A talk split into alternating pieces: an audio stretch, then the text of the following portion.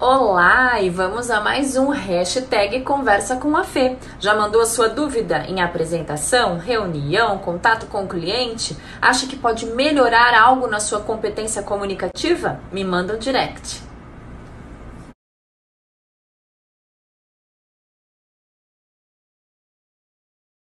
Muito bem. Você lembra de uma profissão que fala muito, muito, muito, muito rápido?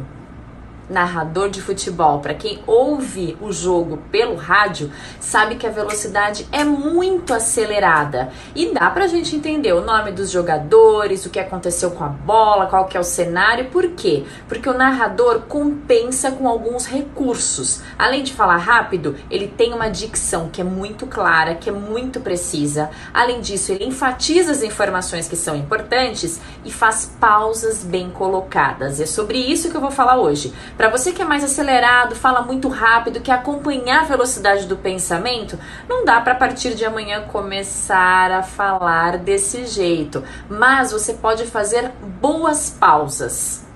E por que que a gente faz pausas? Nós fazemos pausas para respirar, para mudar o assunto, para dar tempo para outra pessoa entender o que foi dito, para causar suspense. São vários os sentidos. E é interessante que eu faça uma pausa que seja rápida e não muito lenta, porque se eu falo